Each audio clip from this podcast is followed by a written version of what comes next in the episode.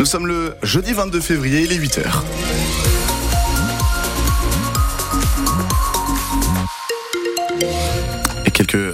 Sur les routes bretonnes ce matin avec un accident signalé par bus futé sur la nationale 165, la voie express à hauteur de Vannes, un petit peu après euh, la bretelle d'entrée depuis la nationale 166 quand vous venez de, de Plouermel et de Vannes, c'est en direction de Lorient. Deux voitures accidentées ici, donc des difficultés à prévoir euh, depuis l'est de Vannes. 02 99 67 35 35 pour nous apporter vos précisions et puis côté ciel, beaucoup de vent et de pluie aujourd'hui au menu. Soyez extrêmement prudents. Le journal de 8 heures avec euh, Valentin Belleville et un point de situation et quelques annonces. Hier, Gabriel A. Gabriel Attal, pardon, a à nouveau tenté de calmer la grogne des agriculteurs. Le Premier ministre a dressé, on en parlait un instant avec euh, Marc Fesneau, le ministre de l'Agriculture, les contours du futur projet de loi d'orientation agricole, annoncer des mesures sur les visas de saisonniers, sur l'abandon de l'indicateur français qui mesure l'usage des pesticides. Gabriel Attal a également abordé la question d'un Egalim 4, une nouvelle loi pour renforcer ce dispositif qui vise à améliorer la rémunération des agriculteurs. Et en marge de cette prise de parole, hier, une quarantaine de tracteurs euh, se sont postés devant la préfecture d'Ille-et-Vilaine où ils ont déversé des tonnes de terre parmi les manifestants. Émeric Loipre, éleveur de porcs et de vaches allaitantes à Vezin-le-Coquet, au micro France Bleu de Fanny Borel, il dit attendre des actes désormais. Le discours c'est un signe, mais après c'est les actes qui comptent. Euh, donc les discours on en, a, en depuis un moment déjà. Depuis le mois de décembre qu'on a des discours, qu'on a commencé avec l'action On marche sur la tête et retournement des panneaux. Maintenant il va falloir que ça avance et qu'ils prennent des, vraies décisions et, le faire quoi en fait. Leurs paroles qu'ils les mettent en acte quoi. On sait qu'il y a des choses qui sont incompressibles. On peut pas monter à l'Europe et, faire bouger les lignes comme ça. Mais il y a des choses qu'ils peuvent faire au niveau départemental. Déjà c'est pour ça qu'on est là quoi aussi. ils ont pas besoin forcément tout le temps de, l'État. Ils peuvent prendre des décisions euh, directement sur le département quoi. Notamment sur les prairies permanentes etc. Euh, là-dessus ils ont des ils ont des cartes à jouer quoi. Le but c'est de leur mettre la pression, de leur dire qu'on est, on est toujours là, toujours présent, et de continuer à, ce que notre préfet euh, pousse plus haut pour que ça avance. Quoi. Passer des promesses aux actes, voilà ce que le gouvernement tente euh, alors que les tensions se cristallisent à quelques jours de l'ouverture du salon de l'agriculture qui ouvre ses portes samedi donc à Paris. Hier soir, les militants de la Confédération paysanne qui occupaient le siège de Lactalis à Laval en Mayenne ont été évacués dans le calme par des CRS. Prudence aujourd'hui en sortant de chez vous. Un coup de vent va balayer la Bretagne, une grande partie de la région est en vigilance pardon, jaune pour vent violent, orage et vagues submersion. On y revient en détail à la fin de ce journal. Entre 5 et 10 mm de pluie attendue ainsi que des rafales de vent jusqu'à 100 km heure. Les liaisons maritimes entre les îles Morbihanaises et le continent sont annulées.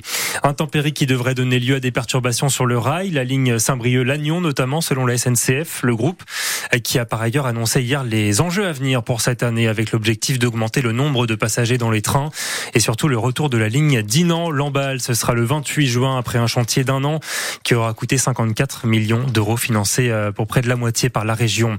On vous en parlait hier, cette dame de 93 ans décédée alors qu'elle traversait un passage piéton à Champy près de Rennes. Ça s'est passé samedi soir.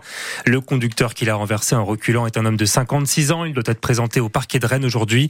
Eric Bouvet, cet homme s'est présenté lui-même au commissariat de Rennes mardi soir. Trois jours après l'accident qui a eu lieu samedi aux alentours de 19h en plein centre de Chantepie, allée des Papillons, à proximité du bar La Source, la dame serait passée sur un passage pour piétons derrière le véhicule qui faisait une marche arrière à faible allure.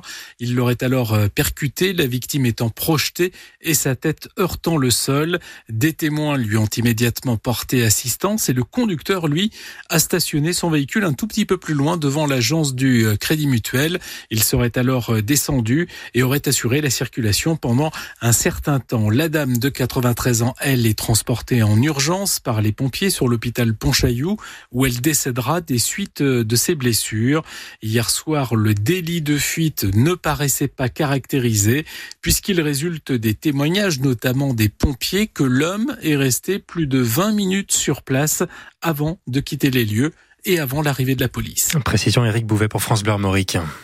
L'exploit ou la porte ce soir pour le Stade Rennais. Les Rouges et Noirs n'ont pas le choix s'ils veulent continuer l'aventure en Ligue Europa, battu 3-0 au barrage aller à San Siro. Cette fois, les Rennais sont condamnés à réaliser un match exceptionnel pour espérer voir les huitièmes de finale de la compétition. Mais en attendant, ces trois buts de retard n'incitent pas l'entraîneur Julien Stéphan à un optimisme débordant. Mal engagé mais pas terminé. Voilà, ça me semble de la lucidité par rapport au résultat du match aller. Mais c'est pas terminé. Donc on va jouer notre chance à fond, essayer de créer les conditions en tout cas dès le début du match pour l'emballer et puis euh, faire le point ensuite à la mi-temps entre nous pour voir où est-ce qu'on en sera. Comment on fait pour emballer le match déjà? Et comment on crée les conditions tous ensemble pour euh, essayer d'avoir une part d'irrationnel dans ce dans ce match-là? Puisque de toute façon on pourra pas jouer un match ordinaire euh, si on veut créer ces conditions. Voilà, c'est plus cette réflexion-là qu'on a menée avec les joueurs depuis depuis hier. Marquer, euh, pas en prendre, pas en prendre. C'est pas si compliqué que ça finalement. Et oui, Stade Rennais, Milan AC, barrage, retour de Ligue Europa, coup d'envoi 18h45 au Roison Park. Grande soirée foot que l'on vous fait vivre dès 18h pour l'avant-match sur France Bleu Armorique. 1200 supporters milanais sont attendus ce soir, autant de fans du Milan qui n'auront pas le droit de circuler en centre-ville. La préfecture craint des débordements et leur interdit de porter leurs couleurs en dehors des abords du Roison Park et du Maï Mitterrand, lieu où ils doivent récupérer leur place cet après-midi. On joue sur les terrains de rugby ce soir également. Le RC Van reçoit Béziers à la Rabine à 21h. C'est la 21e journée de Pro D2 dans un stade à guichet fermé. Les Morbihanais 3e tenteront de récupérer leur place de leader qu'ils ont abandonné au Biterrois la semaine dernière. J-100 avant le passage de la flamme olympique en Bretagne, mais c'est déjà les JO dans cette résidence pour personnes âgées. Direction la résidence, le très élu à Guichet en Ille-et-Vilaine où résidents et personnels se sont mis en scène pour interpréter des athlètes des JO quittant la Bretagne pour aller gagner des médailles à Paris. Tout cela a donné lieu à un court métrage, Loïc Guélet, qui a des souvenirs inoubliables. Autour de l'animatrice Magali Lègle et d'aides-soignantes, un petit groupe de résidents visionne une nouvelle fois leur film réalisé autour des Jeux Olympiques, car ce sont vraiment eux les acteurs principaux, partis en train pour un voyage fictif entre Redon et Paris. Et voyez, vous de la bordure du Et sur place, dans un stade aussi fictif, les résidents pratiquent du hockey en fauteuil roulant et avec des balais, ou encore l'épreuve du sillage de bûche. Le petit clin d'œil du coup des nouvelles disciplines qu'on souhaiterait partager au comité olympique. Outre épreuve, une sorte d'aviron sur un lac. Ghislaine, âgée de 82 ans, a adoré. J'ai ramé, mais dans le bon sens du mot. Ah oui, je suis partante pour, j'étais partante pour tout là. Rien n'aurait pu se faire sans les personnels, devenus aussi athlètes d'un jour.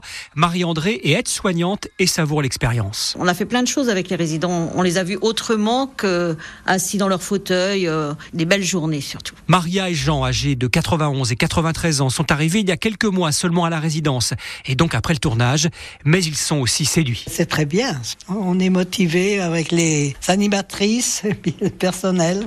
Moi, je trouve très émouvant aussi, quoi. Je suis prêt à participer à ce que je peux. Objectif maintenant, diffuser le court-métrage sur la commune. Et on suivra ça avec vous, Loïc Guélec. Merci vous qui nous racontez cette belle aventure dans un article sur FranceBleu.fr.